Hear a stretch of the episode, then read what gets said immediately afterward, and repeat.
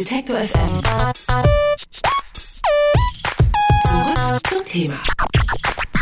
Jetzt wieder mit dem Stadtgespräch. Da blicken wir ja immer dienstags in eine größere deutsche Stadt und fragen Medienkollegen nach den Themen, die die Menschen dort bewegen. Diesmal haben wir uns, natürlich möchte man sagen, für Düsseldorf entschieden. So kurz vor dem Eurovision Song Contest konnte es gar keine andere Wahl geben. Am Samstag will Lena zumindest versuchen, ihren Titel vom vergangenen Jahr zu verteidigen. Und die ganzen Vorbereitungen erlebt dort in Düsseldorf meine Kollegin Julia Vorpal von Antenne Düsseldorf mit. Guten Tag, hallo. Hallo. Düsseldorf ist ohne Frage im ESC-Fieber, kann man wohl ohne weiteres sagen. Wie macht sich das denn in der Stadt bemerkbar? Naja, ich muss zugeben, es hat etwas schleppend angefangen. Also wir haben hier immer darauf gewartet, dass die Fahnen aufgehangen werden, Plakate aufgestellt werden. Das ging jetzt eigentlich erst so in den letzten zehn Tagen tatsächlich richtig los. In der Arena wurde natürlich die ganze Zeit sehr, sehr viel umgebaut. Da war ich auch ganz oft live bei den, bei den ähm, Arbeiten dabei und habe mir das angeguckt. Ähm, in der Stadt selbst, wie gesagt, erst seit ähm, zehn Tagen ungefähr. Da merkt man jetzt im Moment aber wirklich tatsächlich das ESC-Fieber, möchte ich sagen. Also es sind natürlich ganz, ganz viele Touristen hier in der Stadt. Ähm, die Delegationen sind unterwegs. Man trifft den ein oder anderen Künstler tatsächlich auf der Straße. Die ähm, silbernen ESC-Busse fahren durch die Stadt, wo die einzelnen Länder eben ja hier ihre Stadtrundfahrten machen. Und ähm, die ganze Stadt ist eigentlich im ESC-Style, möchte ich sagen, geschmückt. Also überall sieht man Plakate, Fähnchen und ähm, ja das Logo, das pulsierende Herz. Ähm, daran kommt man in der Stadt eigentlich überhaupt gar nicht mehr vorbei. Sie sind Grand Prix-Reporterin. Ist für Sie also auch mit Sicherheit eine Ausnahmesituation. Was müssen Sie alles machen? Ja, es ist ganz unfassbar aufregend für mich, möchte ich sagen. Also ich darf bei den Proben dabei sein. Ich bin bei den ganzen Pressekonferenzen dabei. Gestern erst mit den Moderatoren. Das ist natürlich auch nicht äh, alltäglich für mich. Also es ist schon sehr, sehr spannend und einfach auch hinter die Kulissen zu schauen. Ich war zum Beispiel eben, wie ich es gerade gesagt habe, bei dem Umbau der Arena dabei. Vorher ein Fußballstadion, ganz normal mit Rasen und dann habe ich so peu à peu mitbekommen, wie daraus dieses gigantische Fernsehstudio geworden ist. Und ähm, ja, das war einfach sehr, sehr spannend. Und ansonsten bin ich natürlich auch in der Stadt unterwegs, ähm, feier mit den Delegationen zusammen. Also es ist ein ziemlich harter Job für mich im Moment. Und ähm, es, ist, es ist spannend, es ist tatsächlich spannend mm, wenn Sie die ganzen Pressekonferenzen mitbekommen, also mit den Moderatoren, vielleicht auch schon mit dem einen oder anderen Künstler, kann, lässt sich denn schon sagen, welche Chancen Lena hat und womit ist, womit ist vielleicht dann zu rechnen im Laufe der Woche und dann beim Finale? Oh, das finde ich so schwer einzuschätzen, wirklich. Also es sind ganz, ganz viele tolle Künstler dabei. Es ist aber auch ganz viel, naja, gewöhnungsbedürftiges dabei, möchte ich sagen. Von daher, ich weiß nicht, ich glaube, Lenas Bonus ist einfach, dass ähm, viele Leute sie kennen, ähm, viele Leute sie mögen durch ihre natürliche Art und vor allen Dingen die anderen Länder ähm, sie ja nicht ein Jahr lang, so wie wir jetzt auf dem Schirm hatten, wenn ich so formulieren kann. Also wir haben natürlich ein Jahr lang hier wurden wir mit Lena zugeballert im Grunde und ähm, viele Leute sind, ähm, hört man ja in der Presse immer wieder, viele Leute sind genervt von ihr. Ähm, das, ja, das haben die anderen Leute natürlich so nicht mitbekommen, die anderen Länder. Von daher glaube ich, hat sie ziemlich gute Chancen.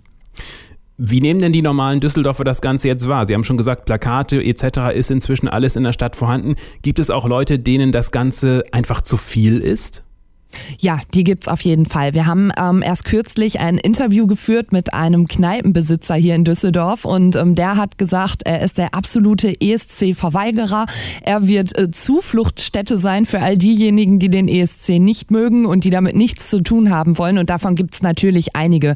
Die allermeisten sind aber doch sehr, sehr stolz darauf, dass der ESC eben hier nach Düsseldorf gekommen ist und freuen sich natürlich auf dieses, ähm, ja gerade das Finalwochenende und sind sehr aufgeregt und und ja, es verändert sich ja auch so viel in der Stadt im Moment. Die ganzen Baustellen und Düsseldorf ist ja bekannt für sehr, sehr viele Baustellen, wurden zurückgebaut und ähm, das freut die Düsseldorfer natürlich und die Stadt wird so richtig schön rausgeputzt im Moment für das Event. Ich habe allerdings auch mit einigen gesprochen, die gesagt haben, gut, es wäre natürlich auch schön gewesen, wenn die Baustellen wirklich beendet gewesen wären zum ESC.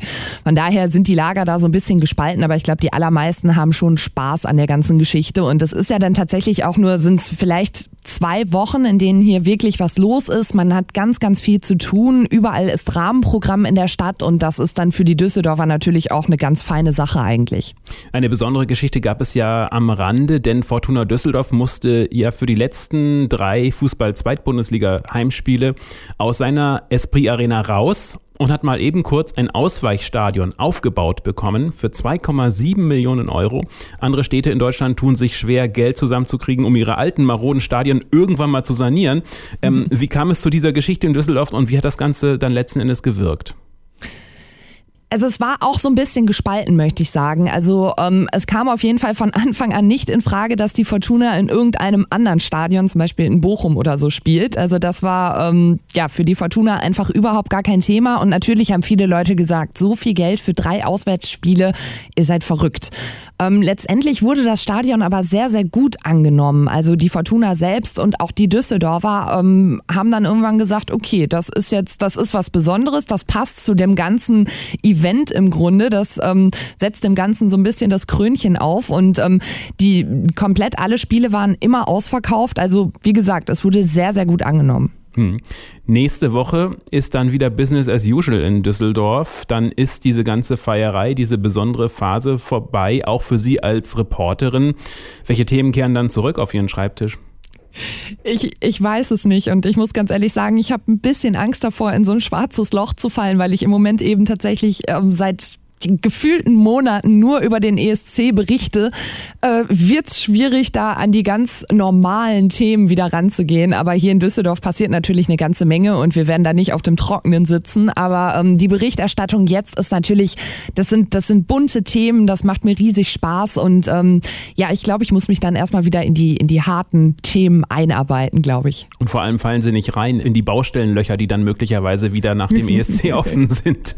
Das Stadtgespräch ja. bei DT Detektor FM. Diesmal Düsseldorf kurz vor dem Eurovision Song Contest. Das war dazu Julia Vorpal von Antenne Düsseldorf. Vielen Dank für das Gespräch. Sehr, sehr gerne. Vielen Dank. Alle Beiträge, Reportagen und Interviews können Sie jederzeit nachhören im Netz auf detektor.fm.